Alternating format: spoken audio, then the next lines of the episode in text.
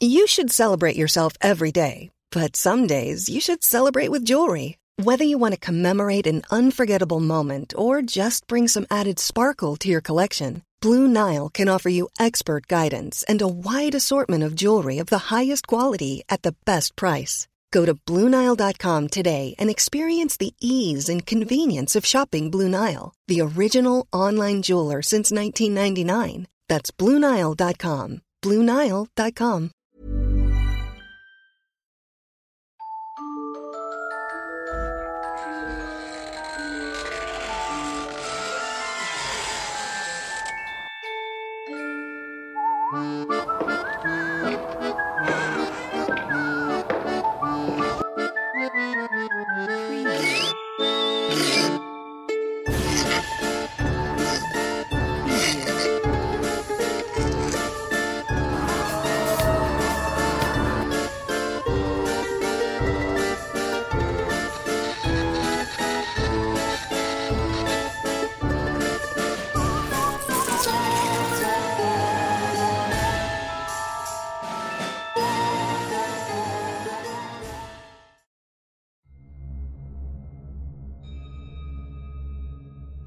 Durante la Guerra de Independencia de México, el majestuoso Cerro de la Tetilla, en el municipio de Meca del centro al oeste del estado de Jalisco, fue habitado por rebeldes guerrilleros mexicanos.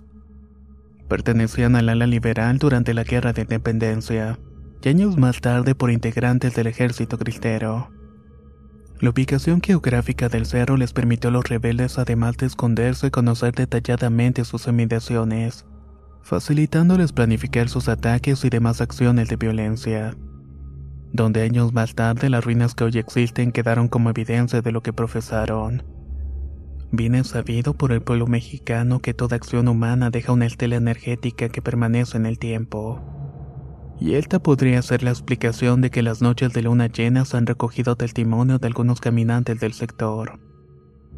Cuentan haber visto espíritus trajeados en indumentaria militar por lo que es probable que se trate del líder guerrillero Emiliano Zapata Salazar o de alguno de los hermanos Gutiérrez que se unieron a la causa.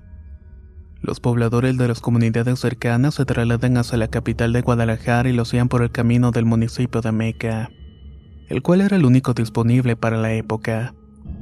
Lo hacían usando mulas o caballos y en ausencia de estos la última alternativa era empujar la tardanza de los pasos del burro. En un momento no precisado, la leyenda hace referencia a un atractivo joven oriundo del pueblo de Dakota, ubicado en el municipio de Atengo. Era físicamente atractivo con una estatura de un metro noventa, musculoso, diligente y muy audaz. Tenía como oficio para ganarse la vida entregar mercancías a cualquier lugar con la ayuda de caballos o burros.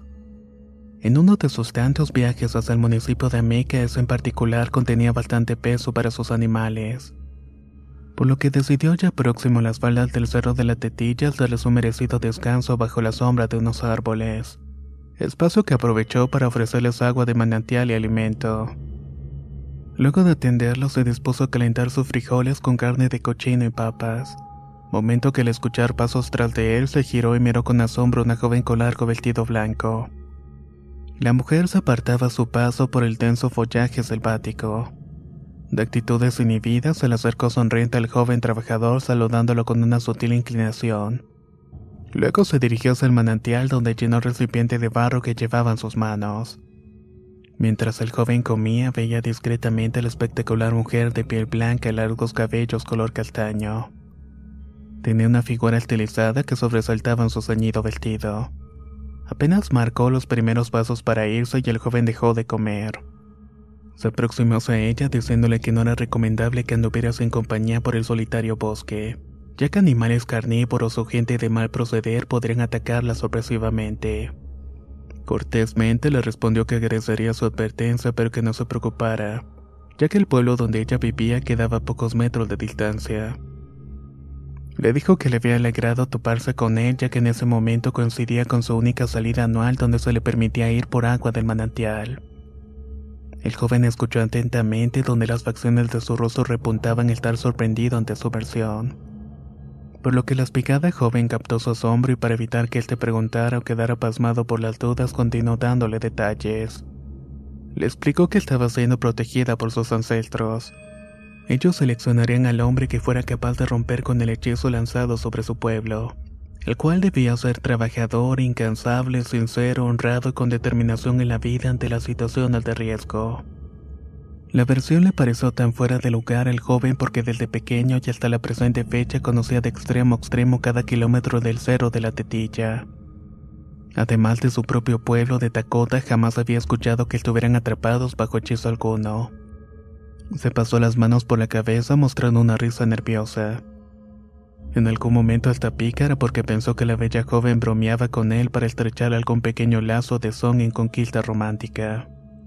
Claramente mostró su disposición en asumir el reto al decirle que contara con su apoyo para hacer desaparecer para siempre aquel hechizo. Pero como no tenía experiencia en estos temas, la única condición que pedía era que ella le explicara detalladamente los pasos que debía realizar.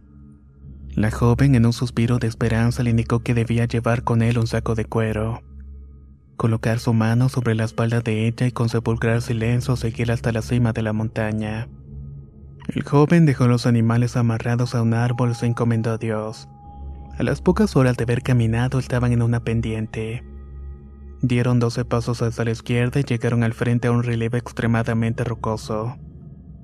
En el centro estaba resguardado un espacio y lograron entrar. A medida que caminaban las sombras del enigmático espacio no permitían más su entrada de luz. Perdiendo la noción del tiempo en su andar, fueron cubiertos por la impecable oscuridad durante 12 minutos. Cuando posterior y repentinamente una apertura los ensegueció por completo. Se detuvieron un rato y recuperaron la visión. En 360 grados todo un valle mostraba un complejo urbanístico. Estaba resaltado por techos rojos e inimaginables sembradíos de flores que emanaban los más finos aromas. Las hojas de los árboles sonaban al paso del viento y frutas de cualquier especie lucían apetecibles.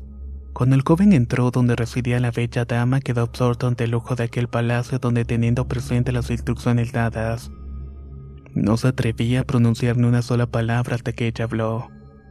Le dijo que mientras guardaba el agua de la vasija de barro en otros más pequeños que fuera a la huerta a cortar todas las frutas que gustara pero que no debía comer allí ni una sola fruta por más hambre y tentación que tuviera. Las tenía que comer solamente cuando volviera a la casa. El joven obedeció y seleccionó de la huerta manzanas y cambures los cuales guardó en su saco de cuero.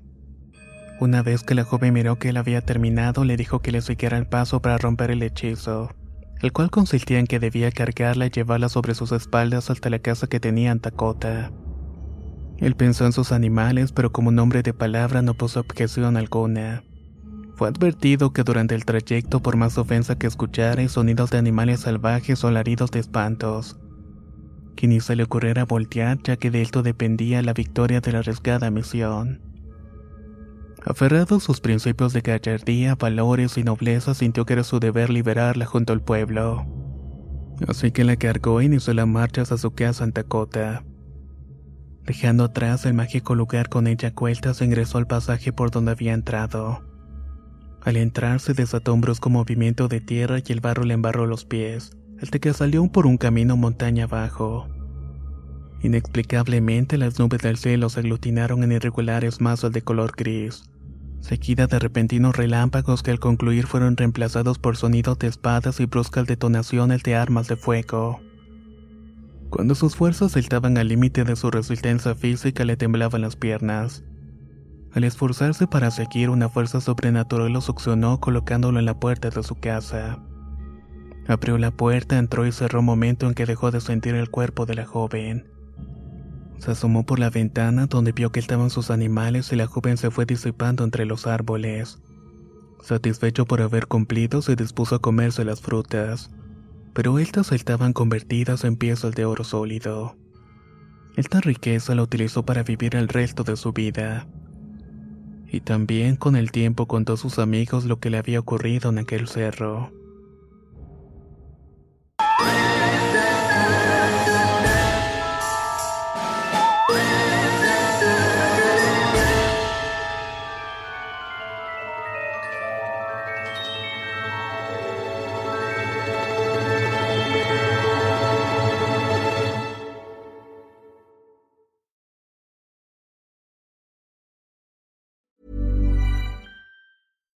If you're looking for plump lips that last, you need to know about Juvederm lip fillers. With Juvederm Volbella XC and Juvederm Ultra XC, your lip look, whether it's subtle or bold, can last up to one full year with optimal treatment and no additional maintenance. Find a licensed specialist and see if it's right for you at juvederm.com today. That's J U V E D E R M.com. Add fullness to lips in adults over 21 with Juvederm Volbella XC or Juvederm Ultra XC. Do not use if you have severe allergies or a history of severe allergic reactions, or if you're allergic to lidocaine or the proteins used in Juvederm. Tell your doctor if you have a history of scarring or taking medicines that decrease the body's immune response or that can prolong bleeding. Common side effects include injection site redness, swelling, pain, tenderness, firmness, lumps, bumps, bruising, discoloration, or itching. As with all fillers, there's a rare risk of unintentional injection into a blood vessel, which can cause vision abnormalities, blindness, stroke, temporary scabs, or scarring.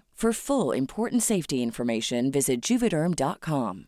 Hey, folks, I'm Mark Marin from the WTF Podcast, and this episode is brought to you by Kleenex Ultra Soft Tissues, your ally to help tackle your allergy symptoms this season. I love the change of seasons, but nobody loves pollen and all those other things floating in the air that make you sneeze during this nice weather. Kleenex Ultra Soft Tissues are hypoallergenic and allergist approved, so fight back against watery eyes and runny noses without worrying about irritating your skin. For this allergy season, grab Kleenex and face allergies head on.